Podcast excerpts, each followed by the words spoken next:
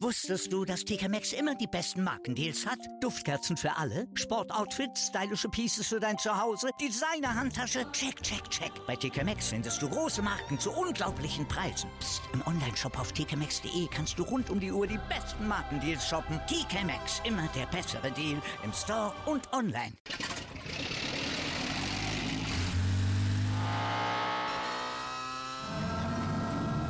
Von 0 auf 100. Aral feiert 100 Jahre mit über 100.000 Gewinnen. Zum Beispiel ein Jahr frei tanken. Jetzt ein Dankeschön, rubbellos zu jedem Einkauf. Alle Infos auf aral.de. Aral, alles super. Anschlusstreffer. Der Fußball-Podcast mit Nils Babbel und Yannick Meyer. Christoph Kramer sagte einst, für ihn sei er die Stimme des Fußballs. Das wird sicherlich einigen Hörerinnen und Hörern von uns genauso gehen. Die Rede ist von Bela Reti. Er begann seine Karriere als Assistent beim ZDF von Kommentator Marcel Reif. Mittlerweile hat er sich längst einen eigenen Namen gemacht und ist zweifellos einer der bekanntesten Fußballkommentatoren Deutschlands. Herzlich willkommen im Podcast Anschlusstreffer Bela Reti. Ja, hallo. Schönen guten Tag allen. Hi. Wie geht's dir in dieser, ich sag mal, schwierigen Zeit momentan? Das ist ein bisschen langweilig. Also äh, die ersten Wochen waren eigentlich ganz, äh, ganz schön, weil ich vorher so viele so kleinere Jobs hatte, die ähm, äh, mit vielen Reisen verbunden waren. Nur ein Tag zu Hause, zwei Tage weg, ein Tag wieder zu Hause, so dass ich die ersten vier Wochen wieder mal genossen habe, habe meine eigene Wohnung wieder kennengelernt. Man konnte wieder ein paar Papiere erledigen, die Steuersachen erledigen, die Sachen in die Wäscherei bringen. Also alles, was, äh, was im sonst normalen Reporterleben einfach liegen bleibt. Äh, das konnte man dann erledigen. Inzwischen ist es natürlich, ähm, äh, hat es Ausmaße genommen, äh, die unseren Alltag sehr stark beeinflussen natürlich. Ne? Ich war jetzt also, habe schon ein paar Live-Spiele gemacht, äh, meine ersten Geisterspiele in der langen Karriere, ne? Champions League-Finale, Bayern, mhm. Paris, äh, Nations League, Deutschland gegen ähm, Spanien in Stuttgart. Das war also eine seltsame Situation, wie Selbstgespräche zu führen auf dem Kommentatorplatz. Mhm. Und, äh, also es ist eine unangenehme Zeit, aber es ist, betrifft ja nicht nur uns. Ja. ja, vielleicht fangen wir da gleich mal an, weil du es gerade angesprochen hast. Äh, Geisterspiele sind gang und gäbe mittlerweile. Du warst in Lissabon beim Champions League-Finale, das wahrscheinlich größte Spiel des Jahres, auch weil die EM jetzt ausgefallen ist. Wie war das denn, äh, irgendwie so, ja, Selbstgespräche zu führen, wie du es gerade genannt das hast? Das war sehr sonderbar. Also zumindest äh, allein, allein die, äh, die Zugangsregelungen waren äh, so skurril. Also wir mussten ähm, uns online irgendwie anmelden, also bei der UEFA, und dann wurden wir mehr oder weniger gescannt beim Reinkommen und das hat nicht funktioniert. Also da standen erstmal die Hälfte der Kommentatoren äh, draußen und kamen nicht ins Stadion rein, weil das Ding nicht auf grün, den grünen Haken nicht angezeigt ah, hat. Ja. Ja, weil irgend so ein System bei der UEFA zusammengeklappt ist. Also das war, wollten wir ganz modern regeln, äh, ging gar nicht. Äh, dann das, das Stadio da Luz, das kenne ich ja schon, da habe ich 2004 äh, das EM-Finale kommentiert, große Sensation. Äh, Griechenland schlug damals Portugal, mhm. war oft schon da mit Benfica. Äh, ein sehr atmosphärisches Stadion, tolle Fans. Also eigentlich mitten in der Stadt. Portugal ist ja so ein tolles Fußballland auch. Ja. Und, und auf einmal, ja, halte es überall. Also es war, also es ist ganz sonderbar. Und dann hat uns die UEFA aus irgendwelchen hygienetechnischen Gründen, keine Ahnung warum, direkt unter das Dach platziert. Ja. Also man hat das Gefühl gehabt, man würde aus einem Zeppelin das Spiel kommentieren. Also man hat nicht mal die Haarfarbe der Spieler erkannt. Äh, also das war ich, dann da habe ich eher so auf aufgrund der taktischen Positionen das äh, äh, kommentieren können. Das ging dann ganz gut, aber es war, also, ich meine, man wird lange davon reden, viel davon erzählen, weil es war kein Spiel wie jedes andere. Ja. Aber war schon speziell. Ist denn das dann eigentlich auch schwierig, so als Kommentator? Das fragt man sich ja so manchmal, wenn man sich das anschaut, so ein Geisterspiel, da dann die Spannung auch zu halten, weil ich meine, es ist völlig ruhig und man, man spricht da so in sich hinein, aber trotzdem hören es ja Millionen von Menschen zu Hause. Ist das da irgendwie so ein, das ist ja so ein Zwiespalt nahezu irgendwie? Ja, das ist seltsam, weil ähm, unter normalen Umständen ist ja Schweigen noch eine Form der Dramaturgie. Und da, wenn die Fans mitgehen, wenn die Akustik des Stadions, die Atmosphäre dadurch transportiert wird und man nicht drüber spricht, sondern es eben leben lässt. Und jedes Mal nun, wenn man eine Pause macht, entsteht so eine innere und äußere Lücke, äh, wo man dann das Gefühl hat, man müsste jetzt eigentlich wieder was sagen, obwohl im mhm. Moment es nichts zu sagen gibt. Also das ist dann, ähm, man muss dann sich da herantasten und eine neue Technik entwickeln. Äh, ähm, je nachdem, wie, wie, sagen wir mal, wie, die, wie, wie die Tonausstattung ist, man, äh, man hört zum Beispiel ohne Kopfhörer äh, sehr gut die Zurufe, auch inhaltlich. Man weiß aber nicht genau, wie weit das in der Mischung im Fernsehen auch überkommt. Das heißt, man könnte mit dem Element spielen, der Dialoge mhm. auf dem Platz. Äh, allerdings müsste man dann sicher sein, dass man das auch versteht. Ja. Also das ist, ähm, man konzentriert sich auf ganz viele neue Dinge. Es lenkt auch schon ein bisschen ab vom Spiel. Mhm. Ja, Apropos Ablenkung vom Spiel, es gab ja auch ausgerechnet dann bei diesem Spiel erstmal Tonprobleme. Äh, darauf wurde ich nämlich von vielen Freunden im Vorfeld des Interviews angesprochen. Wie, wie wurde das dann geregelt? Ich stelle mir das auch echt kompliziert vor, während eines laufenden Spiels sich dann noch, noch um drei andere Dinge kümmern zu müssen, weil das man selbst bekommt es ja auch mit, oder? Ja, ja, klar. Es war also so, dass äh, wir aufgrund der Covid-Bestimmungen nur eine ganz geringe Anzahl von Personen im Stadion haben durften. Das war also ich als Kommentator, mein Redakteur, Daniel Pinschover und die Claudia Neumann hat die Interviews geführt. So, wir konnten aber keinen Techniker mitnehmen. Das heißt, man hat uns da dort eine, ich glaube, aus dem, aus dem, aus dem, hier aus dem ähm, Hi-Fi-Markt frisch ausgepackte Sprechanlage dahingestellt, die war nur verschweißt. Da stand ein Techniker daneben, der das Ding noch nie gesehen hatte. Äh, und wir haben das selber versucht anzuschließen und irgendwann klappte das, das war aber nicht konfiguriert. Das mhm. heißt nicht ausgerichtet auf Stimme, auf gar nichts. Es war eine Box, nagelneu, im Prinzip unbrauchbar. Äh, und dann ähm, ist ja der Kommandoweg von der Regie in Deutschland ja getrennt normalerweise, äh, vom Redakteur zu mir. Und ich habe alle Kommunikation mitbekommen. Bela, äh, nee, nee, ich, also Daniel, also mein Redakteur, sagt dem Bela mal, soll sein Mikro weiter weg. Nee, näher dran, wieder weg. Nee, pass auf, könnt ihr nicht mal die Kopfhörer tauschen? Und das alles äh, war nicht ausschaltbar so dass ich während ich das Spiel kommentierte, Tor von Komal, diese Gespräche dauernd auf dem Ohr hatte. Also Boah. brauchst du Nerven wie Drahtseile. Dazu kam ja noch ein orkanartiger Wind, der vom Atlantik rüber wehte. Das wehte uns die Wasserflaschen vom Tisch, so stark war der Wind. Äh, und, äh, und äh, das Mikro hatte keinen Popper. Also normalerweise hat man da so ein, so ein, so ein, so ein so ein Büschel drauf, genau. dass, dass, die Windgeräusche etwas abdämmt. War auch nicht vorhanden in dem Stadion. Äh, also, ich meine, das ist eigentlich für eine Satire-Sendung großartig, aber zum Arbeiten war das, äh, war das echt spannend. Ja. Auf ja. jeden Fall, aber es hat ja scheinbar ganz gut funktioniert. Ja, Gemerkt hat man vor der ganzen Sache ja relativ wenig. Also, da musst du schon ein bisschen Routine haben. Normalerweise, wenn du dein drittes äh, Spiel kommentierst, dann, dann, stehst du auf und sagst, Freunde, ich mache einen anderen Job. Ja. Stell da mal einen jungen Kommentator Aber wenn ich hinter dich schaue, ich, man, man sieht, du hast schon eine Menge Erfahrung. Ähm, die hast du an dem Tag wirklich gebraucht. ja. ja. Wahnsinn, also es war speziell, aber auch da werden wir, ich habe schon sechs oder sieben Champions League Endspiele gemacht, über das wird man lange reden, eben wegen der ganzen Stories. Ja, auf ja. jeden Fall. Ja. Also wenn du da einen jungen Kommentator hast, der da irgendwie wirklich gerade mal ein paar Spiele gemacht hat, dann denke ich mal, bist du völlig überfordert, ne? Also dann, der, äh, der müsste da wirklich also einen sehr ausgeruhten Tag haben, um da klarzukommen. Ja. ja, also gönne ich keinen äh, in den ersten Berufsjahren, dass ihm sowas passiert. Sie haben Erfahrung, jetzt auch ein neues Element mit Geisterspielen, äh, aber trotzdem so ein paar Dinge bleiben ja gleich. Man kann immer noch schön über Fußball reden, auch über äh, die sportlichen Inhalte, Yannick. Beispiel da vor allem mal die Nationalmannschaft. Ja. Äh, haben wir uns im Vorfeld natürlich auch viel drüber äh, unterhalten. Ja. Wie verfolgst du das DFB-Team aktuell? Du sagtest ja, äh, Deutschland-Spanien hast du selbst kommentiert. Ähm, nimmt das Interesse denn auch bei dir ab? Weil so scheint es ja gerade zu laufen in diesem Lande. Du, ich kann mir das nicht leisten, dass das Interesse abnimmt, weil das, ich bin damit auch äh, tagtäglich oder häufig beruflich befasst. Ich kommentiere ja selbst ein Nations League-Spiel demnächst am 14. November äh, in Leipzig gegen, äh, gegen die Ukraine. Das heißt, man muss da natürlich am Ball bleiben. Wir haben ein Turnier vor der Nase nächsten Sommer. Das heißt, du kannst dich halt, gut, ist ja nicht so, dass es eine Qual wäre. Also auch wenn die Nationalmannschaft jetzt nicht gerade sexy rüberkommt, ist das trotzdem nur Fußball. Es ist mhm. trotzdem noch ein Thema. Und wenn man kritisch darüber spricht, ist das ja auch ein Thema. Also äh, ich verfolge das sehr minutiös. Ja. Mhm. Ähm, Weiterhin, ja. ja. Also wie wir eben schon gesagt haben, hast du auch gesagt, die Nationalmannschaft genießt momentan echt keinen guten Ruf. Aber hast du eben auch schon angesprochen, nächstes Jahr ist die Europameisterschaft.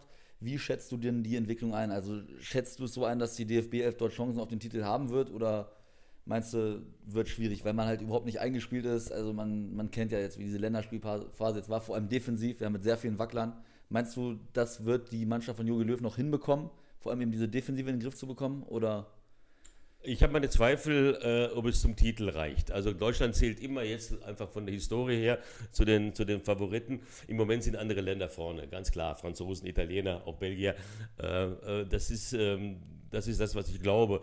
Ähm, aber solche Turniere werden manchmal durch so einzelne Momente entschieden von so Glanzmomenten, so was so ein Gnabry, Ja. so ein Sané, so ein Kai Havertz, der jetzt zum Beispiel gegen die Schweiz sehr gut gespielt hat. Die haben noch ein halbes Jahr, die haben äh, Potenzial, unabhängig vom Gesamtgefüge, vielleicht mal so den Moment zu haben, der dann vielleicht ausreicht, um ein Spiel zu gewinnen. Ich würde es der Mannschaft gönnen, weil, weil äh, da sind schon Leute drin, die kicken können. Äh, und äh, ich verstehe aber auch nicht diese ganz massive Kritik an Löw nicht, wenn äh, das ist ein extrem enges Jahr. Man sieht Bayern München Pokalspiel äh, verschoben, äh, Champions League. Der kann doch nicht gegen die Türkei äh, mit der besten Elf antreten. Dann steigen dem die Vereine auf den Kopf. Also ich habe immer das Gefühl, bei uns ist es so Hauptsache meckern. Ja, äh, das ist ähm, ein Testspiel, ist wie das Wort schon sagt, ein Testspiel. Ähm, man kann doch mal 3-3 gegen die Türkei spielen mit der B-Mannschaft. Mein Gott, also das ist ja wirklich nicht so, dass da die Welt zusammenbricht. Deswegen, äh, er ist schon ein bisschen, sagen wir mal, eigen geworden in seiner, äh, in seiner, in seiner Äußerung, der Bundestrainer, weil er natürlich auch permanent attackiert wird. Da zieht man sich doch irgendwann zurück in das Loch. Ne? Aber Favorit, um die Frage zu beantworten, ist Deutschland nicht. Äh, aber es gab ja schon oft Außenseiter-Siege bei Turnieren. Ja, ja klar. Lo logisch. Ähm, Das macht den Fußball irgendwo aus, ne? Kroatien hat es auch ins WM-Finale 2018 geschafft, war ja auch ein Riesenerfolg. Griechenland habe ich angesprochen, 2004, sowas wird es nicht mehr geben. Ja. Aber auch in der Champions League, Atalanta Bergamo weit gekommen, RB Leipzig im Halbfinale der Champions League. Das sind natürlich die schönen, unerwarteten Dinge, die, auf die man sich freut, dass nicht mehr dieselben gewinnen. Ne? Aber die Franzosen, Italiener sind sehr, sehr stark im Moment. Ja, ja, habe ich auch im Auge. Ähm, Löw versucht ja auch vieles. Ja, seit der verkorksten WM 2018 macht er da ganz, ganz äh, viele Dinge möglich. Hat ja auch mit den Ausbotungen von Boateng, Hummels und Müller unter anderem ja für Furore gesorgt. Jetzt gibt es immer wieder Stimmen, so auch Bastian Schweinsteiger heute im Kicker, die vor allem Müller und Boateng zurückfordern. Hummels auch, finde ich. Hummels, genau, das wäre jetzt die Frage gewesen. Wie siehst du das? Kannst du Löw einerseits verstehen, dass er damals diesen Schritt gewagt hat, aber könntest du ihn auch verstehen, wenn er zurückrudert? Der Schritt kam zu einem Zeitpunkt, als er sich dann radikal entschlossen hatte, was zu ändern. Der hat ja nicht nach der WM gleich was geändert, sondern hat gleich weiterspielen lassen. Erst als diese, diese Schmach-Veranstaltung Nations League da auf den Plan kam, wo sie alles verloren haben, glaube ich, äh, ist er dann zum Umdenken gezwungen worden und dann war es für mich ein großer Aktionismus, gleich so radikal mit einer Delegation an die Sebener Straße zu fahren, also wie, äh, wie, äh, so wie, so ein, wie, so ein, wie, so ein, äh, wie so ein Komitee, was auf einmal auftaucht im weißen Mantel und sagt, pass auf, ich verkünde jetzt was Großes und komme mit der Marmortafel den Berg runter und hier ist meine Botschaft, das fand ich einfach zu viel. Äh, man kann, man, objektiv war das in der Tat so, dass, äh, Mats Hummels würde ich jetzt ausnehmen, aber Thomas Müller und Boateng nicht in Form waren zu jenem Zeitpunkt. Müller hat eine ganz schlechte WM gespielt, äh, das, da brauchen wir gar nicht drüber zu reden. Absolut, ja. Aber sowas so kategorisch ein für alle Mal für die Ewigkeit festzumeißen, Ja. da beschneidet man sich der eigenen Möglichkeit, ein Variabel zu sein. Und Thomas Müller gehört in die Nationalmannschaft. Wenn wir die Abwehrprobleme sehen, zumindest ähm, gehört Hummels in die Nationalmannschaft. Boateng ist gut, aber der Körper äh, macht nicht mehr so gerne mit. Also der ist einfach zu verletzungsanfällig. Äh, aber äh, zu sagen, ich spiele nie wieder, das halte ich einfach für völlig überflüssig. Ja. Also ich würde die, und ich glaube, ich gehe einen Schritt weiter, wenn diese Spiele von der Qualität her so weitergehen, wie jetzt die letzten, die wir gesehen haben, da werden die Diskussionen im Frühjahr extrem aufflammen. Und äh, möglicherweise wird er dann sagen müssen, okay, ich habe mich geirrt. Auch das ist okay und das wäre eine, auch ein Stück Größe. Auf jeden Fall. Diese Größe hat man von Joachim Löw aber in den letzten Jahren ja selten erlebt. Er hatte ja immer seine Momente, beispielsweise auch mit Max Kruse, der dann ja bei Werder vor zwei Jahren auch überragend aufspielte, aber keine Chance mehr bekam. Stefan Kiesling war lange ein Thema. Ähm, können wir gespannt sein, aber du Aber traust. Kruse und Kiesling und solche Leute, auch Sandro Wagner, der aussortiert worden Ja. ist, das sind ja Menschen, die, die, die nicht so äh, im, im, im Stechschritt äh, dem, dem, der ganzen Philosophie folgen. Die sind schon ein bisschen schräger. Ja. Stechen Ich als heraus. Bundestrainer würde immer zwar so eine Basis haben von meinen Spielern, aber irgend so eine, so eine Fehlfarbe, so ein Vogel, so ein Verrückten wie früher, keine Ahnung, Mario Basler oder solche Leute, würde ich immer im Kader haben Ja. für den entscheidenden Moment, was ich vorhin auch sagte, wie kann man Turniere gewinnen, indem man plötzlich was ganz Überraschendes tut und irgend so einen Vogel bringt, mit dem, keiner rechnet, mit dem, mit dem man nicht rechnet. Ja. Also ich finde das schon sehr konservativ. Ja, aber du, du bist ja auch nah dran an der Mannschaft bei den Turnieren. Würdest du auch einem Thomas Müller zutrauen, sich auf die Bank zu setzen und für gute Stimmung zu sorgen? Oder wäre er dann vielleicht auch so ein bisschen äh, ein kleiner Störfaktor vielleicht? Nein, ich Müller kann kein Störfaktor werden. Müller äh, ist für die Kabine ein wichtiger Mensch. Müller hat, hat, Res, hat Respekt vor allen sportlichen Entscheidungen. Man hat damals bei Oliver Kahn gesehen, äh, mit Lehmann, der Zweikampf, hat keiner gedacht, dass, dass Kahn zur WM fährt und sich auf die Bank setzt und hat trotzdem eine wichtige Rolle gespielt im Team. Mertesacker 2014, der plötzlich auf der Bank war und von der Bank am meisten angefeuert hat von allen, äh, weil, weil er einfach äh, ein, ein loyaler äh, Spieler ist und, und, und einfach die Gruppe gesehen hat. Und Müller ist alles andere als ein Egomane. Also da gibt es andere auf der Welt äh, und Thomas Müller traue ich sehr wohl zu. Äh, aber es, das ist schon der zweite Schritt, der ist ja noch gar nicht nominiert. Aber ich, Logisch. ja, ich würde es ich würd's befürworten. Okay. Bela, korrigier mich. Du warst jetzt seit 1986 bei jedem, äh, bei jedem großen Turnier, internationalen Turnier? Bei jedem 6, seit 86, Genau. Mexiko, genau. Dieses, die nächste EM wird ja eine ganz besondere. Sie findet ja in elf, elf Städten, ne? Elf europäischen und einer asiatischen. Genau, also in Stadt. zwölf Städten statt. Also, Asiatisches Baku, genau. Genau, ja, also, genau. ja, genau. Ja. genau. Und damit, sag ich mal, ein Novum, hat es ja so noch nicht gegeben. Äh, wenn man jetzt mal die Corona-Pandemie ausklammert, wie findest du denn die Idee, diese, diese äh, EM mal so pan-europäisch, sag ich mal, auszutragen? Am Anfang fand ich sie nicht gut, aber ich habe mich mit dem Gedanken dieses paneuropäischen, dieses, dieses großen europäischen Solidarität, äh, sage ich mal, in Anführungsstrichen angefreundet. Äh, in Zeiten, in denen Nationen sich immer mehr versuchen zu isolieren, das finde ich nicht gut, ist das vielleicht ein schönes Signal, dass Europa dann doch ein bisschen größer ist als die eigene kleine Seele oder eigene kleine Vorgarten. Und ähm, ich, mir gefällt inzwischen der Gedanke, die Reise. Was fehlen wird, ist die Atmosphäre eines Turniers in einem Land. Deutschland 2006 oder äh, meine erste WM 86, da war Mexiko außer Rand und Band, Italien 90, egal welche Turniere man nimmt, äh, äh, transportiert sich die Atmosphäre auf ein Land und hat man vier Wochen lang äh, dieses EM-Feeling. Aber das hat sich auch schon ein bisschen geändert. Ich meine, ich kann mich erinnern an die WM, an die EM 2016, da haben wir durchgehend in Paris gewohnt. Also wenn man äh, nicht gewusst hätte, dass eine EM stattfindet, hat, man hätte man das nicht gemerkt. Paris hat so viel zu bieten. Um Stadion herum zum Beispiel, da war, äh, da war Bambula, aber in der Stadt da war alles ganz normal. Ausstellungen, äh, Konzerte, das war halt, äh, Fußball war eine Sache von vielen. In kleinen Städten wie Lens oder sowas, da war das, war das natürlich anders. Aber ich finde den Gedanken, äh, europäisch zu spielen, äh, interessant. Ich weiß nicht, ob wir das durchhalten können mit Corona. Vielleicht werden die, Zahl, die, die Orte ein bisschen reduziert sein müssen. Bilbao, Hotspot äh, in Spanien, ähm, Rom. Schwierig, ne? Äh, ähm, äh, ist schwierig. London, ne? also äh, ist auch nicht gerade ungefährdet im Moment. Aber wie gesagt, wir haben ja. noch Zeit. Macht nicht so ein Turnier, macht es das nicht auch für einen Kommentator um einiges schwerer, wenn man da so zwölf Austragungsorte auf einmal hat, als wenn man sich auf einen fixieren kann? Eigentlich nicht, weil äh, man muss auch innerhalb der, des Landes reisen. Also ich habe bei der WM in Russland, war ich glaube ich in, in zehn verschiedenen Städten. Äh, und das, natürlich auch irre Distanzen. das ne? wird viel leichter sein bei der EM, weil äh, es, die haben das nicht hinbekommen in Russland, dass man Verbindungen zwischen den Städten hat. Man musste immer über Moskau, egal wohin man wollte, und meistens Abflugzeiten so 4.30 Uhr, 5.30 Uhr in der Früh, äh, bis 23 Uhr noch kommentiert am Abend vorher. Ähm, das war schon sehr sportlich, also anstrengender wird das garantiert nicht, die folgende EM. Ja, also du kannst dir aber durchaus vorstellen, dass diese EM so stattfinden wird, vielleicht ein wenig reduziert. Ähm, Ich glaube, es wird auf jeden Fall stattfinden. Es wird ja überall Fußball gespielt. Also Ja. es gibt ja kein, keine Liga, die ruht. Überall wird gespielt. Kann sein, dass es ein bisschen eingedampft wird. Schäferin sagte, der UEFA-Boss, kann sein, dass es weniger Städte werden. Kann sein, dass, ähm, dass es ein Final Eight geben wird, wie in der Champions League. Fand ich übrigens ganz reizvoll. Oder man nimmt einfach am Ende, wenn es Corona wirklich so schlimm äh, treibt in Europa, ein Land, äh, was, was nicht so betroffen ist, keine Ahnung, Portugal, Griechenland, äh, und spielt alles dort. Auch, Ja. das, ist eine, auch das ist eine der, zwar der letzte Schritt, aber auch eine der Visionen, der Möglichkeiten. okay, blicken wir nochmal dann vier Jahre weiter, Stand jetzt, äh, findet die Europameisterschaft in Deutschland statt. kannst du dir vorstellen, dass hier dann wieder so eine Art Sommermärchen-Feeling äh, aufkommt oder passt das einfach nicht zu unseren Zeiten aktuell?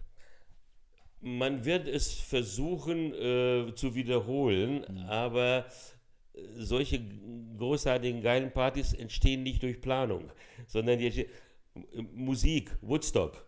Ihr seid noch zu jung, aber das ist das legendärste ähm, Open-Air-Festival ja, ja. gewesen aller Zeiten, rein zufällig. Ja, und das Sommermärchen äh, hat, äh, ich glaube, der Beckenbauer am Tag vor dem Eröffnungsspiel die Sonne angeknipst. Ja, und am Tag nach dem Finale fing es an zu regnen. Also ja. äh, perfektes Marketing, perfekte Tourismuswerbung für äh, die beste Botschaft für das Land, was jemals ausgegeben worden ist.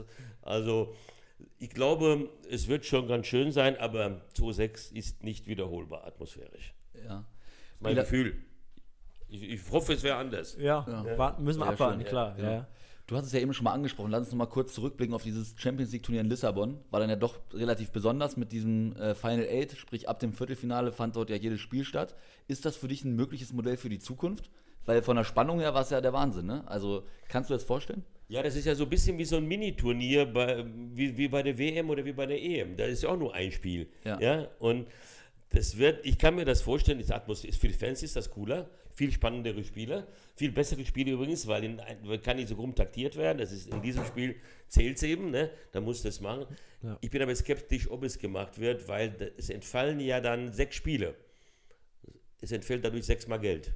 Ja. Ne? Und sechsmal Geld ist für die UEFA nicht sexy, ja. nicht charmant. Ja, ja, Geld, Geld abzugeben ist, ist nicht der Zeitgeist. Und außerdem muss man ja auch sagen, es geht ja eigentlich darum, dass die besten Mannschaften dann auch das Finale erreichen. Und natürlich, wenn du ein Hin- und Rückspiel hast, dann hast du am Ende eher die bessere Mannschaft durchkommen, als wenn du nur ein Spiel hast. Ne? Gut, so können wir argumentieren, bei WM und EM gibt es auch keine Rückspiele. Genau, da gibt es halt das auch nicht. Und es in einem Land, es ist ein neutral, halbwegs neutraler Ort, sei denn, der Gastgeber ist auch dabei. Also das ist, für, es ist einfach attraktiver, spannender. Also ja. da guckt man sich auch, äh, weiß ich nicht, Bergamo gegen Brügge an, wenn es nur um ein Spiel geht ja. und wer kommt weiter. Das Spiel gab es, glaube ich, nicht, aber es war nur ein Beispiel. Mhm. Ja, und man hat halt diese Euphorie auch wieder, ne? In, der, in so einem Land, in einer Stadt. Ja hat schon seine Vorteile auf jeden Fall. Also ich finde es, ich finde es, ich war ja da, also ab dem Halbfinale war ich da und äh, auch die Kollegen von der internationalen äh, Presse äh, waren so ähnlicher Meinung wie ich. Ja. Mhm. ja. Und dann noch mit Zuschauern eventuell wäre es natürlich ja, großartig, vielleicht dann nicht nur das in zwei Stadien zu machen, kann, man kann es ja vielleicht auch ausweiten auf Genau, man kann dann nur Porto, das, also wenn man das Land jetzt nimmt, was wir hatten, Portugal, da waren zwei Stadien innerhalb von zwei Kilometern, Sporting und Benfica, mhm, die waren ja nebeneinander mehr oder weniger. Man kann ja noch Porto dazu nehmen und in Algarve gibt es auch ein großes, wo die Länderspiele machen, die Portugiesen. Zack, hast du vier Stadien. Und ähm, das hat, hat, wirklich Charme. Wunderbare Stimmung da, ne? Ja, ja. Mhm. Und gerade in so einem Land, müsste natürlich in so einem Land sein, wo Fußball auf, gelebt wird, nicht so nicht in Katar zum Beispiel. Ja? ja, ja, das ist richtig, genau. Da freust du dich bestimmt auch schon, oder? Das ist mein letztes Turnier, insofern ja. Ja. Mhm. Also der Dann Entschluss, Rente danach. Der Entschluss äh, steht, dass. Ja, ich bin ja schon so wie, eigentlich wäre ich aber 1. November in Rente, aber ähm, man kann ja nicht 14 Tage, wenn, wenn das, das war ja mein Baby und ich kann ja nicht 14 Tage vor der WM in Rente gehen. Also ja. machen wir die noch mit und dann ist gut. Ja. Lustigen Rückflug. Sehr gut, sehr gut. Okay, aber dann EM 224 erstmal. Da ist erstmal nicht, vielleicht so kleine Expertenjobs, Beratung, keine Ahnung. Also Schweizer Fernsehen, wie Kollege Marcel Reif. So, keine Ahnung. Gucken, wer schreiben. gucken, wer anfragt. Ja, ja, ja. genau. Ja, sehr cool.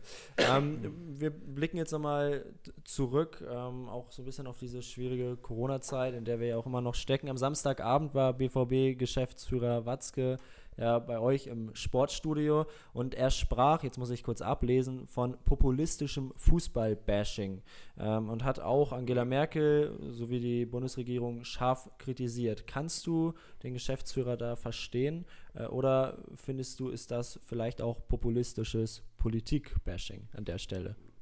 Ich verstehe, dass jeder seine eigene Schölle verteidigt. Also die Restaurantbesitzer verteidigen ihre Öffnungszeiten, die Künstler verteidigen ihre Auftritte. Warum sollte die Bundesliga ihr, ihre Belange nicht äh, ebenso offensiv vertreten wie alle anderen? Aus Sicht von, von, von, von Watzke mm, ist das nicht verkehrt. Äh, man kann das auch nicht moralisch immer aufwiegen. Dann hieß es einmal, äh, was weiß ich, die Bundesliga spielt und mein Kind kann nicht in die Kita. Also kein einziges Kind könnte mehr in die Kita, wenn ein Bundesligaspiel nicht stattfindet. Das ist so der Zeitgeist im Moment, so alles zu vergleichen, zu allem eine Meinung zu haben, aber man überhaupt keine Ahnung hat. Ja, und ist alles zu sehr gefühlt gesteuert und weniger gelassen. Wir, wir haben ja eine Ära im Moment, wo wir Leben und Leben lassen ja völlig streichen können. Ne? Das ist vorbei. Auch mit der Gelassenheit völlig vorbei. Ja. Da, vielleicht komme ich aus der Generation, die da anders aufgewachsen ist, das vermisse ich sehr. Äh, insofern, äh, man kann das kritisieren, was Hans-Joachim Watzke gesagt hat, aber zu sagen, ich darf mein Restaurant nicht öffnen und, und Dortmund spielt gegen, weiß was ich, in Bundesliga, da ist kein Zusammenhang. Das ist dann nur Neid. Ja? Äh, warum darf ich nicht, was, was der darf? Und umgekehrt. Lass doch mal gönnen. Und wenn das Konzept, und das DFL-Konzept ist in Ordnung, wenn das Konzept stimmt, lass sie doch kicken. Und abgesehen davon, auch diejenigen, die es schwer haben in diesen Tagen, wirtschaftlich, gesundheitlich, wie auch immer, vielleicht haben die auch ein bisschen Freude daran, äh, dass Fußball gespielt wird. Vielleicht ist das auch ein Kriterium, ist ja ein Teil des, des Unterhaltungslebens. Also, ähm, ich, ich kann da was gefolgen. Ja, ich auf jeden Fall auch. Ähm, das Konzept, hast du ja auch gerade angesprochen, ist natürlich sehr gut. Man redet ja immer von einer Message und da gibt es dann irgendwie wirre Vergleiche. Du hast gerade Kita und Bundesliga miteinander. Irgendwie so. Das macht natürlich überhaupt keinen Sinn. Das sagte Watzke ja auch schön. Wenn man danach geht, gibt es tausend wichtigere Dinge als Fußball. Damit hat er natürlich auch vollkommen recht. Ähm, Wir können doch alle Restaurants schließen und sagen, Ja. koch doch zu Hause.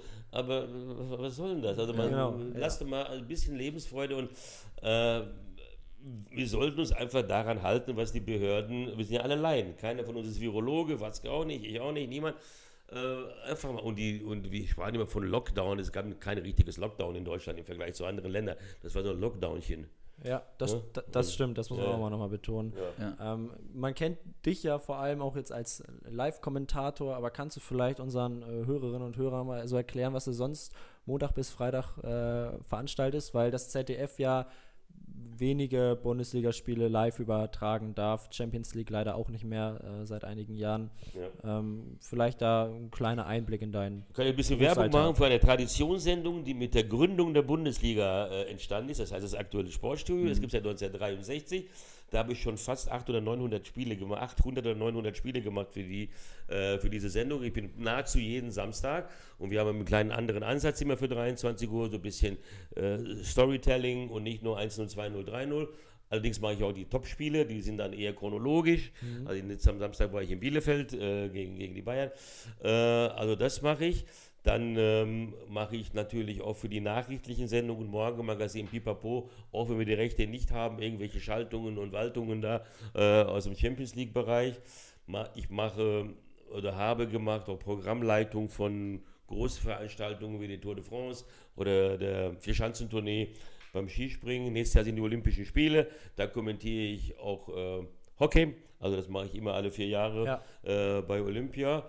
Äh, so, solche Sachen. Also man kommt schon, man kommt schon auf seine Stunden. Ja, es heißt ja immer, die Kommentatoren, ja, die haben dann ihr Spiel am Wochenende und sonst haben die Ja. nichts zu tun, aber ja, es Das ist nicht so. ja. Wie nennt sich das dann äh, beim Äh, ZDF? Reporter. Reporter. Reporter, genau. Ja. Was mich da nochmal interessieren würde, wenn du sagst, so Programmleitung bei der Tour de France, was, was sind das dann so für Aufgaben, die du da hast?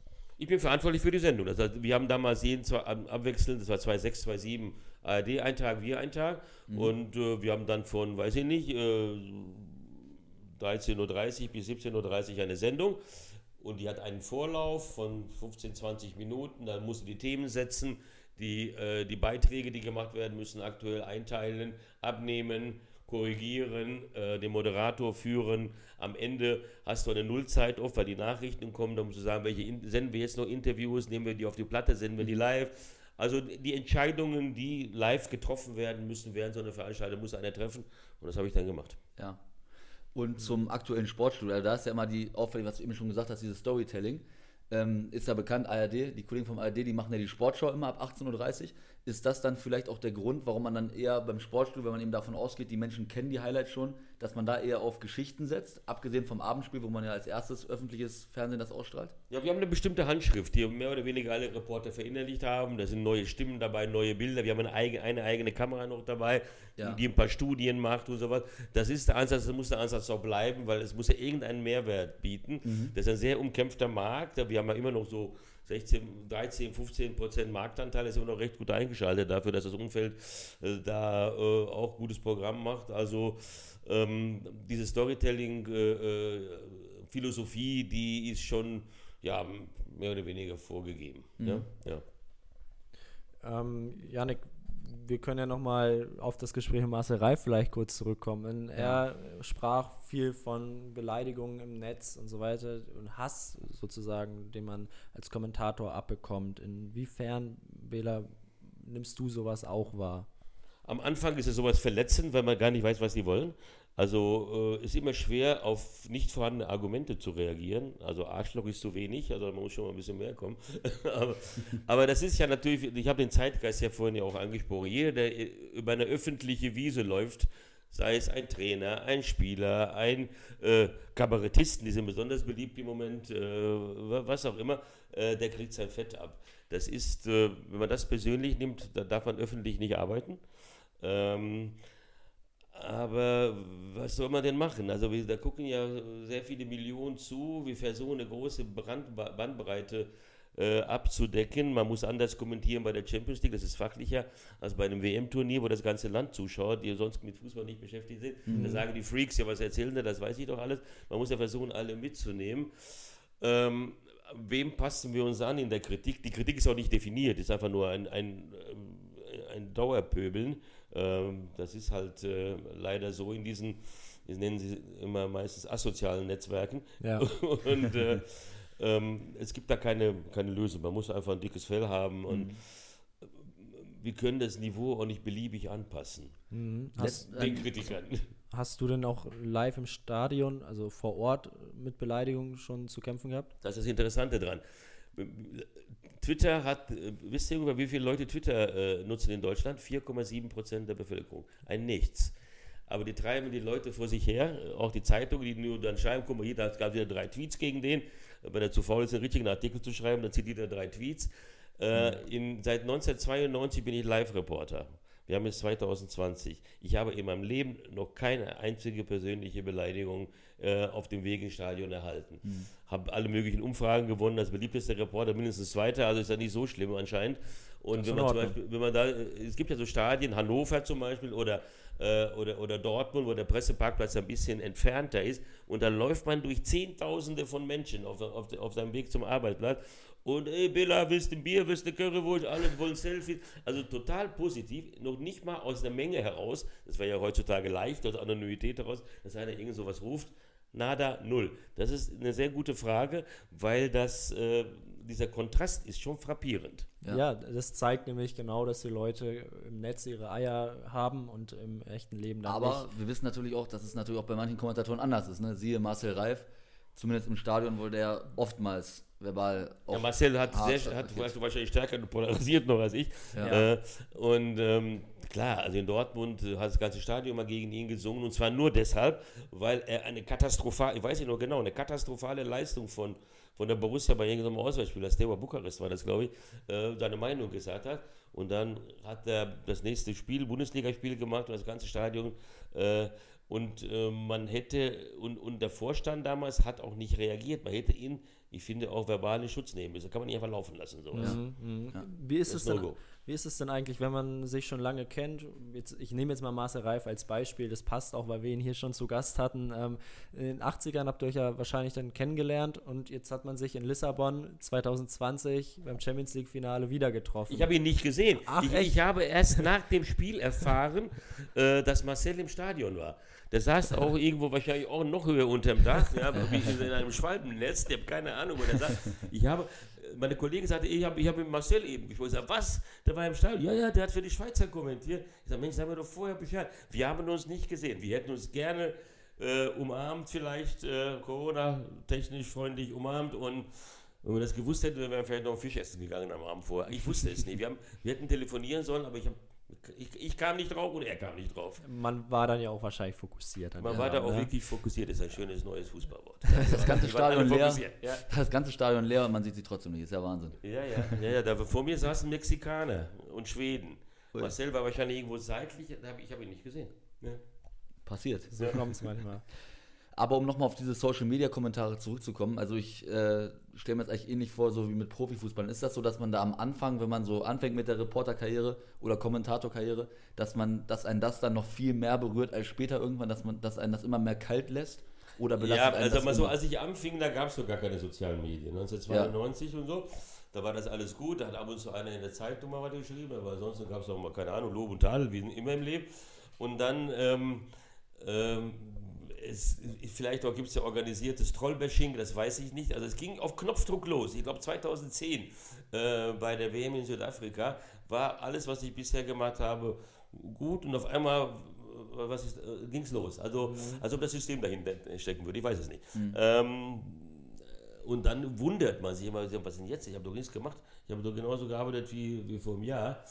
Äh, ich würde mich sehr gerne mit Kritikern auseinandersetzen, wenn sie sagen, das und das und das gefällt mir nicht. Ist ja auch viel Geschmackssache. Einem gefällt die Stimme nicht, andere unterstellen eine Parteilichkeit. Das ist immer ein beliebtes äh, äh, Mittel bei, bei, bei Fußballfans, aber das ver- versteht man sogar auch, weil die Brille hat immer eine bestimmte Farbe hat. So ist Äh, es. Das ist geschenkt. Ich hatte mal ein Fußballspiel, äh, da gab es, das war vor den sozialen Medien, Pokalendspiel. Ähm, Bayern gegen Dortmund. Da gab es Briefe, 120. 60, ich sei Dort Dortmund-Fan und 60, ich sei ein Bayern-Schwein. Ah, also ja. genau, ich sage, die objektivste Reportage meines Lebens muss das wohl gewesen sein. Besser kann es nicht laufen, Besser oder? kann ich das ist super. Das ne? größte Kompliment, das Ja, man einem Kommentator ja, machen genau. kann, wahrscheinlich. Ja. Also da, das ist einfach, das gehört, das gehört zum Leben wie das Wetter. Das Ja. ist halt so.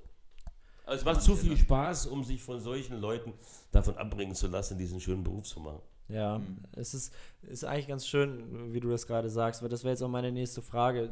Man hat sich ja, oder der, der Fußball hat sich verändert, auch äh, wirtschaftlich verändert. Man kommt, zumindest ist das ja mein Gefühl, äh, nicht mehr so nah ran, wie es früher war. Lässt sich das komplett kalt oder denkst du manchmal auch, hm, schade, dass sich diese Dinge jetzt in die und die Richtung äh, verändert und entwickelt haben? Das lässt mir nicht, äh, nicht komplett kalt, aber wenn ein über 60-Jähriger erzählt, dass äh, früher alles besser war, ist im Europa erzählt vom Krieg.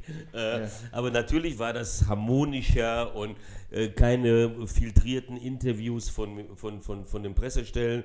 Man bekommt dann heutzutage einfach zwei, drei Spieler, die der Verein beschließt. Die kann man interviewen. Man kann zwar Wünsche äußern, aber man kann es genauso gut auch lassen, weil es kommen eh welche, die man vielleicht nicht haben will. Äh, ähm, früher hatten wir die Möglichkeit, die, also in, ich rede jetzt von der Bundesliga-Berichterstattung, Samstag, einfach die Leute am Spielfeldrand oder in den Katakomben einfach anzusprechen. Man kannte sich aus, da kommst du eben mal, was ein Interview gemacht, es läuft alles über die Medien, äh, über, über die Medienstellen. Das ist also, äh, es, es ist ja nicht mehr ein Sport, es ist ein Produkt. Ja, ein, ein Unterhaltungsprodukt, was ja perfekt vermarktet ist und alles schön und schöne Bilder und tolle Slomos und äh, volle Stadien und die Kulisse stimmt, aber es natürlich äh, fehlt ein Stückchen, der Se äh, Stückchen Seele, das ist mein Empfinden. Ähm, auch was die Nationalmannschaft angeht, früher warst du da zum Teil sogar mit einer Mannschaft gewohnt im Hotel äh, und hast da mit den, mit den Spielern gesprochen, mit dem Bundestrainer. Jetzt wird ein Telefonat mit dem Assistenten noch zugesagt äh, am Spieltag, äh, sonst ist äh, vorbei. Ich war 86 in Mexiko bei meinem ersten Turnier, eher für die Brasilianer zuständig. Dann ist man dann hin zum Pressesprecher und äh, äh, ein Beispiel war der Sico, der große, der weiße Pelé, da kennt Ja. ihr vielleicht auch. Ähm, hat er eine Knieverletzung. Da habe ich ihn gefragt, äh, kann der Sico morgen spielen?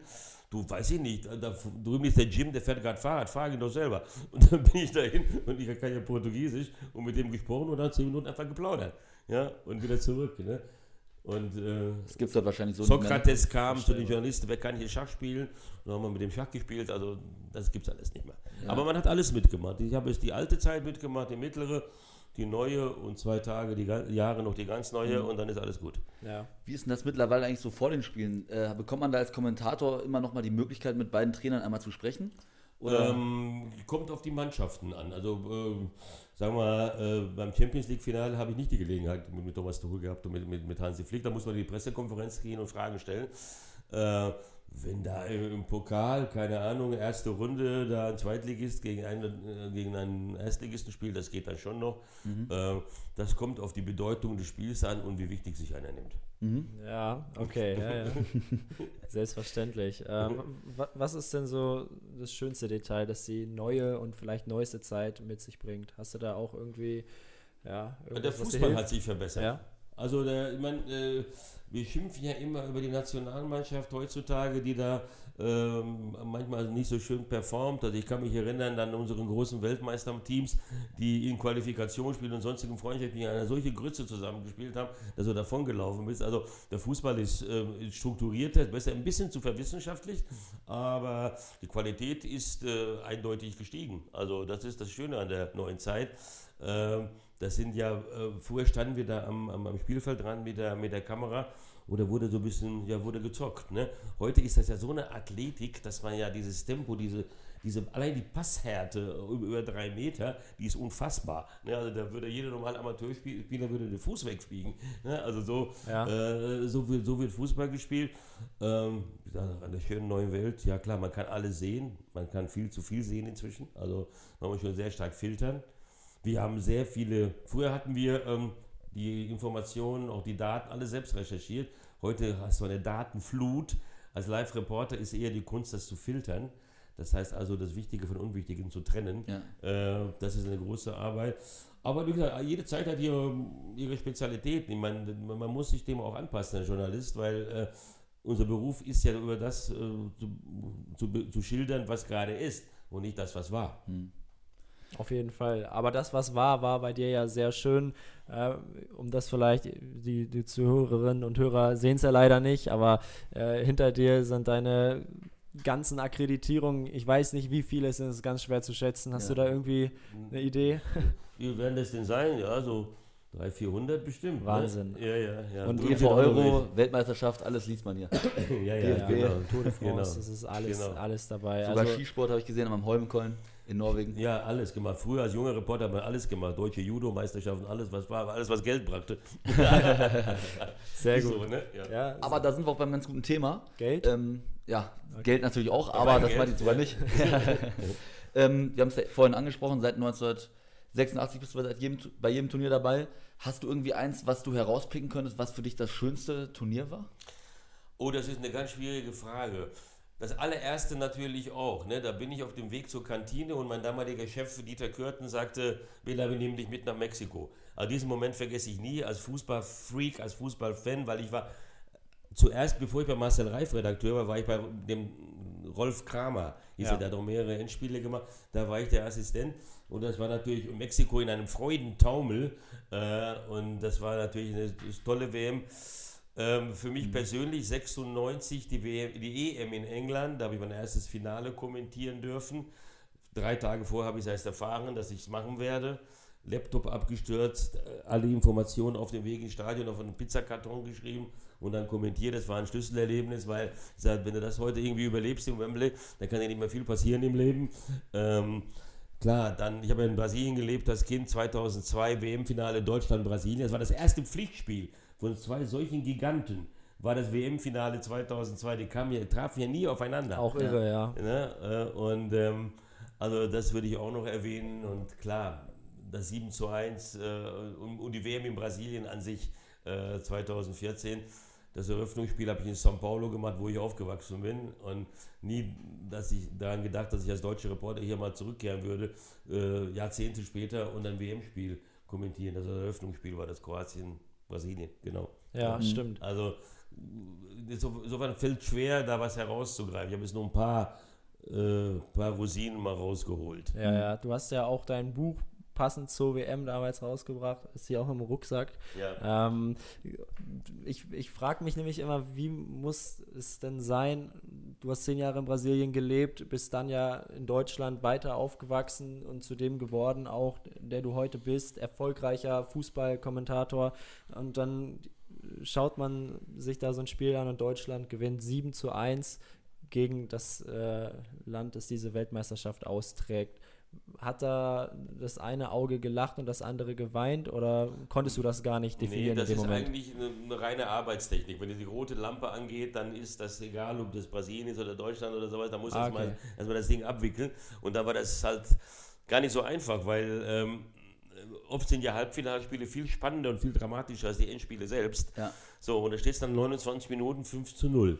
Ja, aber wenn man das alles eingeordnet hat, dann denkt man, was sind jetzt? Also Leute, äh, also da geht, da, da musst du einfach, bist du so baff, äh, dass du noch weißt, du hast jetzt noch was weiß ich, noch eine, noch eine Stunde zu kommentieren. Das Ding ist klar, wir sind im Finale, ja, aber wie, äh, du kannst ja nicht dauernd drauf trampeln auf, die, auf diese völlig blind anrennenden Brasilianer. Die Deutschen waren auch selber so demütig, dass sie erstmal den, den Fuß zurückgezogen haben und sich alle selber angeschaut. Äh, hab, wir haben mit Augen kommuniziert mit den ganzen Experten. Ronaldo saß vor uns, äh, der dicke Ronaldo, der brasilianische Ronaldo, äh, der, dessen Rekord an dem Abend geknackt worden ist von Klose, Ja. äh, das beste WM-Torschütze. Links saß äh, Carlos Zamorano, chilenischer Nationalspieler, rechts neben uns Lisa Razou, der Franzose, und alle guckten auf den deutschen Reporterplatz und, und hoben die Arme und wir haben gesagt, ja, ich weiß auch nicht, was. Ich war mir sicher, dass das Spiel gewonnen wird, weil die Brasilianer haben schon riesen Glück gehabt, schon im Achtelfinale überhaupt weitergekommen zu sein. Ähm, die haben einen solchen Druck aufgebaut auf die Mannschaft, das konnte man gar nicht leisten. Und dass die Deutschen besser waren, war einfach sportlich besser waren, war klar. Aber trotzdem, mit der Euphorie dachte ich, die Brasilianer werden da schon zumindest mithalten. So mein Tipp war so 2-1 für Deutschland, sowas in der Art. Das wäre auch spannend gewesen. Ja. Aber äh, klar, also meine brasilianische Zeit war auch schon so lange zurück, dass ich inzwischen schon eher ein Kind des deutschen Fußballs geworden bin und auch weiterhin bin. Insofern äh, war ich dann schon für, für unser Team. Ja. Wie ist denn das eigentlich so als Kommentator nochmal, um da so eine, so eine generelle Frage zu stellen? Das ist nicht mal ganz interessant für die Hörerinnen und Hörer. Ähm, wann erfährt man denn als Kommentator, dass man zum Beispiel ein Finale bekommt? Weiß man das schon zu Beginn des Turniers oder kommt das dann im Laufe des Turniers? Wie, wie Unterschiedlich. das? Mal im Laufe des Turniers, mal wird es vorher festgelegt. Inzwischen ist es so, dass man äh, das eher während des Turniers, mal so nach dem Achtelfinale, Viertelfinale ungefähr erfährt man das. Ja. Ja. Äh, Aber man weiß schon im Vorfeld wahrscheinlich. äh, Dass man zumindest im engeren Kreis ist. Genau, wenn Ja. jetzt. Ich, ich denke, es steht wahrscheinlich ja jetzt schon fest, wer das EM-Finale überhaupt eben, überträgt, das ist oder? noch nicht definiert. Auch, Das auch ist noch nicht? nicht Ah, definiert. okay. Das ist noch Okay. nicht definiert. Das wäre dann mein letztes Finale, weil die WM 22 in Katar, da die ARD das Endspiel. Ah, das ist schon definiert Das ist worden. schon klar, weil es immer, wir hatten ja vier Jahre Genau. in, in, in Moskau. Russland, das, ja, genau, ja. Okay. so. Ja, als ich meinem Vater erzählt habe, dass wir uns hier treffen, dann sagte er nur, es ist der 4. Juli 2006. Äh, ich glaube, das war ein Satz, den du damals äh, direkt zu Beginn der Partie WM-Halbfinale Deutschland-Italien Genau. äh, gesagt hast. Ich, auch das ist ja wieder ein Wahnsinnsspiel. Es war auch ein Halbfinale. Das Ja. Sommermärchen war plötzlich ja doch leider dann äh, Ja. vorbei. Wie, wie hast du denn da die Kolleginnen und Kollegen auf der Pressetribüne wahrgenommen? War das äh, Das schon beim Italien-Spiel? Genau. Ja, da war schon große Trauer in Deutschland, weil wir dann schon dachten, ähm, dass, dass das jetzt noch weitergeht. Ja? Aber ähm, es war äh, so, dass ich dann kurz vor dem 1-0 von Grosso gesagt habe, die Italien taktisch stärker, haben gerade so und so viele Tore eingewechselt. Lippi äh, hat die Situation erkannt. Jetzt geht es für Deutschland nur noch darum, sich ins Elfmeterschießen zu retten. Zehn Sekunden später fällt es 1-0 für Italien. Also ähm, das war, die Niedergeschlagenheit war groß, die aber am nächsten Tag wieder in Euphorie umschlug, weil die Stimmung ist dann geblieben. Die dann, ich habe dann ein paar Tage später das Spiel um Platz 3 kommentiert, Deutschland-Portugal in Stuttgart.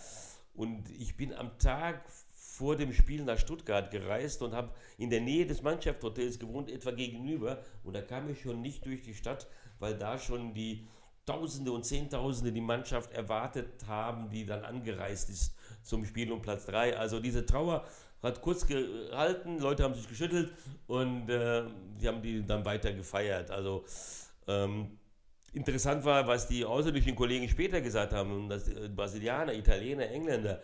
Ihr feiert euren dritten Platz, unglaublich. Also wenn wir Dritter werden im eigenen Land, ja, da werden wir mit Tomaten beschmissen. Ja. Das wäre jetzt nämlich die nächste Frage. Ja. 2014 musste Brasilien dann leider zu Hause. Ja, das- sind Vierter geworden. Genau, das Turnier Ja. verlassen. Da war die Stimmung dann ja nach dem Halbfinale auch war nicht tot, mehr so. war ja. völlig tot. Das war das erste Mal, dass ich auch Aggression erlebt habe mit dem Land. Auf dem Weg zum Presseparkplatz waren da eigentlich schon ein paar aufgebrachte Leute und fragten, ob man Deutscher sei. Ich habe auf Portugiesisch geantwortet, nein, ja, weil das war schon ein bisschen heikel. Ne? Aber sonst war das, aber dann, auch, auch da hat die Stimmung gekippt, weil, weil dann an dem Tag war klar, dass wir gegen Argentinien spielen und die Brasilianer können die Argentinier überhaupt nicht leiden. Und dann hat das ganze äh, Volk, 250 Millionen äh, Volk Brasiliens, äh, hat für Deutschland gehalten. Hauptsache man schlägt die Argentinier. Und die Trikots, die ähm, die Deutschen trugen im Halbfinale, das Schwarz-Rot quer, das ist ja das Trikot des populärsten Clubs im Land, Flamengo Rio de Janeiro. Ja. ja? Und da haben die mir gesagt, dass Flamengo Deutschland gewinnt. Ne? Also so ungefähr. Sehr das gut. Ist, das, war, das sind so, Brasilianer sind wichtige Symbole. Die Rückennummer 10 ist wichtig, die Vereinsfarben sind wichtig, alles Ja. ist wichtig. Ja. Und wenn man schon rausfliegt, dann wenigstens gegen den Weltmeister, ne? Genau. Kann man da wenigstens noch ein bisschen Aber das schön 7-1 ist schon, ähm, das, das haben die heute noch nicht weggesteckt. Allein dieses Ergebnis. Man kann ja verlieren, aber 7-1, das war, zu Hause. das war too much. Ist im Sprachgebrauch auch eingeflossen, im portugiesischen Sprachgebrauch in Brasilien. Wenn ein Tag irgendwie völlig in die Hose geht, dann sagen die, heute war 7-1. Ja, cool. ja. Man, man will sich ja auch gar nicht vorstellen, was in Deutschland los gewesen wäre, wenn man gegen Italien 2006 auch 1 zu 7 verloren hätte. Ähm, von Ich meine, man sieht ja hier schon, was hier los ist, wenn du drei äh, eigentlich unbedeutende, ich sag mal, Freundschaftsspiele in der, mit der Nationalmannschaft, sag ich mal, schwach spielst, ne? Dann ist Ja. hier ja schon echt heftig Kritik und dann will man sich das Ja. gar nicht vorstellen, wie es dann bei einem großen Turnier wäre. Das Ja. Problem ist, dass das Nachdenken darunter leidet, dass man sofort sich äh, auf, auf der Palme ist bei jedem Mist. Ja, einfach mal, das ist ein, leider auch ein Zeitgeist. Hm, ja, da hast du recht. Sofort, Ja. Puls, sofort Puls bei allem. Und zwar gleich, ob es um die Wasserstoffbombe geht oder um einen gefällten Baum im Vorort.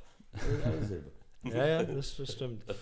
Nach der WM 2014 war dann ja die, waren die Olympischen Spiele 2016 auch in Brasilien. Warst du mit Sicherheit auch vor Ort dann. Ähm, seitdem, das ist so ein bisschen das, was ich jetzt leider auch in den letzten Wochen immer mal wieder gelesen habe, Beispiel Maracanã, das Stadion ist da, ich, ich weiß gar nicht, wie man das nennen möchte. Also Unkraut aus den, äh, aus den Tribünen wachsend und äh, es soll nach Katzenurin äh, stinken. Es ist das Katzenklo neuerdings äh, von Rio. Das ist doch auch alles andere als nachhaltig, oder? Ich meine, du kennst diese Leute vor Ort besser als der Durchschnittsdeutsche. Wie denken die darüber? Das ist ähm, äh, das Problem in Brasilien ist die, große, die Korruption, das Versickern von Geldern, äh, große soziale Probleme äh, und die hat man dann versucht damit zu kaschieren mit diesen, mit diesen, mit diesen. Also ge- eigentlich hat das ein Land zwei Sachen, zwei Großveranstaltungen veranstaltet, weil es dazu wirtschaftlich äh, und sozial gar nicht in der Lage war. Ne? Die, die Leute, äh, lagen auf den Fluren in den Krankenhäusern, weil, die, Zimmer belegt waren, weil die Ärzte nicht kommen konnten. Also ähm, das ähm, äh, große Problem ist einfach, dass da Gelder völlig unkontrolliert irgendwohin versickern. Äh, Maracanã, das geht sogar fast noch. Es hat zwar seinen Charme verloren, weil es natürlich ein, ein normales Stadion geworden ist, wie jedes andere auch, ne? weil so, so FIFA-Normen erfüllend. Äh, aber äh, das wird noch für die Liga regelmäßig genutzt, also von Flamengo und von einigen anderen äh, Rio-Clubs, auch für die Nationalmannschaft. Aber Nachhaltigkeit, ja, im Amazonas steht auch so ein weißer Elefant, ja, äh, der, der das hat nicht mal, glaube ich, einen Drittligisten Manaus. Äh, und äh, weil die alle Regionen natürlich wollten den Fußball auch haben. Also ich verstehe schon mal äh, den Ansatz, ganz Brasilien da mitzunehmen, aber da hätte es andere Konstruktionsmodelle geben können. Es gibt ja rückbaubare Stadien, alles, aber ähm, das ist leider äh, alles nicht Erfolg. Brasilien hat ja eh große Schwierigkeiten auch im Umgang mit der Corona-Krise. Einen ja. Präsidenten, der, äh, ja, wie soll ich sagen, der nur sich selber sieht, ist immer ein Problem. Aber wenigstens kann man sagen, Brasilien ist ein Fußballland, das, denke ich mal, es auch mal verdient hat, dass da eine Weltmeisterschaft stattfindet, ist ja ein deutlicher Unterschied zu Katar, ne? Wenn man Ja, das das anschaut. war eine sehr schöne WM in Brasilien. Katar, ja, Ja. klar. Katar hatte die schlechteste Bewerbung. Ich meine, wenn wir über das Sommermärchen reden, über Beckenbauer und über die, Ja. über die Gelder, dann muss man natürlich auch über 2022 oder 2018 reden. Äh, dass Russland die WM bekommen hat, garantiert nicht, auf, äh, weil Putin so freundlich lächelt oder auf den Händedruck hin. Katar hatte die schlechteste Bewerbung von allen. Die anderen waren, glaube ich, England und USA. Mhm. Ähm, ja, und bekommt es trotzdem. Warum? Ja. Ja, warum? Ja, ne? Geld. Wir haben gerade drüber gesprochen. Das Ja. ist so. Wird auf jeden Fall, denke ich mal, für dich nochmal ein ganz besonderes Turnier, dann vor allem auch mit so einem abzuschließen. Im Winter auch noch. Also Insofern, ja, ja, Neues. ich werde meinen 66. Geburtstag dort feiern, in Katar. Wer hätte das gedacht? Weil Ui. ich Mitte Dezember Geburtstag WM. Ja? Das ist tatsächlich Ja, ja. sehr, sehr spannend. Hat einen Vorteil, dass wir dann äh, da ein Hotel haben und bleiben können die ganzen, äh, die ganzen vier Wochen und dann, weil alles ganz nah ist. Ja, Ja. aber wie, Alkohol in Katar ist verträgt sich eigentlich auch nicht so gut. Ich Ja, glaube, man sollte während der Turniere auch nicht so viel trinken als Reporter, aber so. aber zum Abschluss- 66. Ja. Ja, ja, ja, ja, Abschlussbierchen. Es gibt Möglichkeiten. Also ich war ja schon mal da. Ähm, da gibt es so lizenzierte Hotel-Pubs. Da muss man seinen Pass vorne, oder musste man da mal seinen Reisepass abgeben. Und dann konnte man rein und beim Rausgehen hat man den wieder bekommen und dann wurde man registriert. Ja, aber das ist natürlich klar. Das ist also das. Fankultur wird es da nicht geben. Nee. Also da werden äh, sowieso kaum welche anreisen. Ja, ja, Das ist ja auch irgendwie dieses, ich sag mal, ein bisschen perverse, ne? Man hat auf der einen Seite das Sommermärchen, wo man heute noch drüber redet, was da alles schiefgelaufen ist. Und jetzt hat man nächstes Jahr ein Turnier, wo ja eigentlich, wo eigentlich nicht zu leugnen ist, dass da auch wieder was schief läuft. Und das ist dann Ja. irgendwie jetzt gar nicht im Mittelpunkt, ne? Also, Ich bin eigentlich nicht dagegen, dass äh, die Turniere weltweit zu streuen. Aber es gibt auch im arabischen Raum dort andere Länder, die, die Fußball äh, lieben. Oder Ja. Oman, keine Ahnung. Es gibt ein paar Länder, die auch eine Fußballtradition oder kleine Tradition zumindest für sich haben und die, und die Leute begeistert sind. Ähm, das wäre schon mal ein Kriterium zumindest für mich. Zum Abschluss vielleicht nochmal. Wir beide studieren ja Sportjournalismus. Ähm, es gibt viele junge, meistens sind es dann ja doch Männer, aber auch, auch Frauen, die das Ziel haben, äh, Fußballkommentator zu werden, Fußballmoderator zu werden, Fußballreporter zu werden. Man kann das Ganze auch einfach Sportjournalist nennen. Ähm, hast du Tipps für junge, zielstrebige Menschen, die diesen Beruf ja, Also im Grunde genommen sind die Berufsmöglichkeiten sogar äh, etwas erweitert worden durch die Online-Möglichkeiten. Also selbst, äh, selbst kleinere Vereine, Zweitligisten haben, haben Vereins-TV zum Beispiel, wo man sich einfach mal handwerklich ein bisschen, also wichtig ist, dass man handwerklich erstmal bereit ist dafür. Ne? Man kann nicht erstmal zu einem großen Sender oder zu so äh, einer großen Radiostation gehen und, und vor, sich, vor sich hinstammeln, äh, sondern man muss schon Mikrofonsicherheit, Schreibsicherheit, alles ein bisschen mal in kleineren Formaten üben, in denen man Fehler machen darf. Also die Fehler werden heute auf, auf einer großen öffentlichen Bühne gar nicht mehr ver, verziehen. Äh, und das kann vielleicht auch Leute vernichten, äh, wenn, wenn, wenn die plötzlich groß anfangen und dann kommen die wieder diese, ähm, diese Personen, die im Internet dich dann runterschreiben und da verliert man ähm, je nach Naturell äh, auch die Lust daran. Also ich, ich würde in einem Bereich arbeiten, wo man frei ähm, arbeiten darf und wo auch Vorgesetzte da sind, die Fehler verzeihen. Also Stadion TV, Fernseh TV, kleine Online-Medien. Äh, und äh, da verdient man am Anfang natürlich nicht so gut. Man kann sich doch breiter aufstellen und macht dann fünf, sechs verschiedene Sachen und so. Ja. Ne? Eine Zeitfrage. Ähm, abschließen würde ich auf jeden Fall, das war das Studium. Äh, das war in unserer Zeit ja gar nicht notwendig, weil äh, ist es immer so, die Berufsausbildung ist dafür, da einen Job zu kriegen. Wenn der Job vorher da ist, tschüss. Ne? Und äh, äh, also die Zeit hat sich verändert. Man muss jedem raten, äh, dass ein Papier in der Hand hat, sonst hat man keine Chance. Ja. Das ist die Voraussetzung. Und dann wirklich äh, einen Chef suchen, eine klein, ein kleines Medium, wo man sich ein bisschen selbst ausprobieren kann. Was kann man? Kann man eher schreiben? Ist, hat, ist, hat man, ist man ein Moderatortyp? Hat man eine gute Stimme?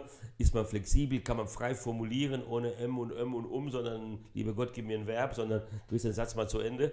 Äh, ist man im Regie- oder im kreativ-grafischen Sektor eher zu Hause? Das weiß man manchmal gar nicht, wenn man jung ist. Ja? Ja. Also ich sage mal, jeder Mensch hat Talente, man muss nur entdecken, welche. Ne? Ja. Äh, also das Medium gibt viele Möglichkeiten. Testen, testen, äh, gar nicht auf die Kohle gucken am Anfang, sondern gucken, wo, wo, ich schläg, wo schlägt mein Herz vor allem. Äh, weil man, das muss man sehr lange machen, diesen Job. Ja? Und äh, ohne Freude kriegt man Magengefühle. Das ist, sollte man vermeiden.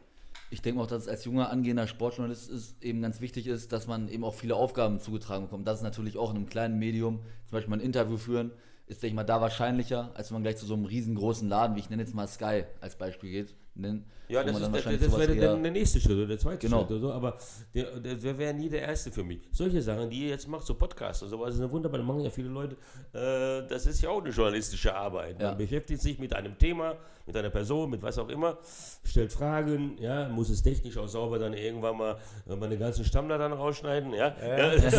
da haben wir viel zu tun. Wir fahren ja noch Ja, ja, genau. dreieinhalb Stunden zurück. Ich habe hab relativ flüssig gesprochen, aber nicht immer. Ne? Ja, sehr schön. Ich glaube, nee, das, das passt schon. Ja. Ähm, ja, Bela, vielen, vielen Dank, dass du dir die Zeit genommen hast. Gerne. Ähm, Hat Spaß gemacht, wirklich. Habe ich auch schon vorhin äh, zu Bela gesagt, dass es eben irgendwie verrückt ist, wenn man sonst diese Stimme immer nur, vor allem eben als Kind, wo man das Ganze nochmal intensiver wahrnimmt, im Fernsehen hört, bei Europa- und Weltmeisterschaft und dann auf einmal sitzt die Person vor einem und man sieht, die Person Genau. gibt es auch äh, Genau. in der Realität. Schön im Hoodie hier und alles gut. Ne? Genau. Ja, ja, genau. Ja, ja. also, nochmal vielen Dank. Gerne und gute Zeit und äh, viel Erfolg auch bei den weiteren Plänen, die ihr habt. Dankeschön. Danke sehr. Ja. Freunde, Schön, dass ihr bis zum Ende dran geblieben seid. Das war die 19. Folge unseres Anschlusstreffer-Podcasts. Und ja, zu Gast war kein geringerer als Kommentatorenlegende Bela Reti. Wenn euch das Gespräch gefallen hat, dann lasst es uns wissen, schreibt uns auf Instagram, gebt gerne Feedback und wenn ihr Wünsche oder Ideen für weitere Gesprächspartner habt, dann auch immer her damit. Wir können ja schauen, was möglich ist. Ähm, abonniert unseren Podcast auf Spotify und allen anderen Plattformen, dann verpasst ihr auch keine neue Folge mehr. Wir hören uns dann allerspätestens in einer Woche. Dann gibt es natürlich wieder unseren Rückblick auf den Bundesligaspieltag in der Spieltagskontrolle. Dann schon die 20.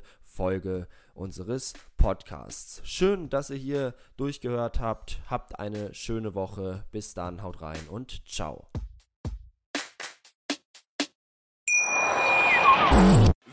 Live von Ihrem Toyota-Partner mit diesem Leasing-Auftakt. Der neue Toyota Jahreshybrid. Ab 179 Euro im Monat. Ohne Anzahlung. Seine Sicherheitsassistenten laufen mit. Und ja, ab ins Netz mit voller Konnektivität. Auch am Start die Toyota Team Deutschland Sondermodelle. Ohne Anzahlung geht's in die nächste Runde. Jetzt los sprinten zu Ihrem Toyota-Partner. Wusstest du, dass TK Maxx immer die besten Markendeals hat? Duftkerzen für alle, Sportoutfits, stylische Pieces für dein Zuhause, Designer-Handtasche, check, check, check. Bei TK Maxx findest du große Marken zu unglaublichen Preisen. Psst. im Onlineshop auf tkmaxx.de kannst du rund um die Uhr die besten Markendeals shoppen. TK Maxx, immer der bessere Deal im Store und online.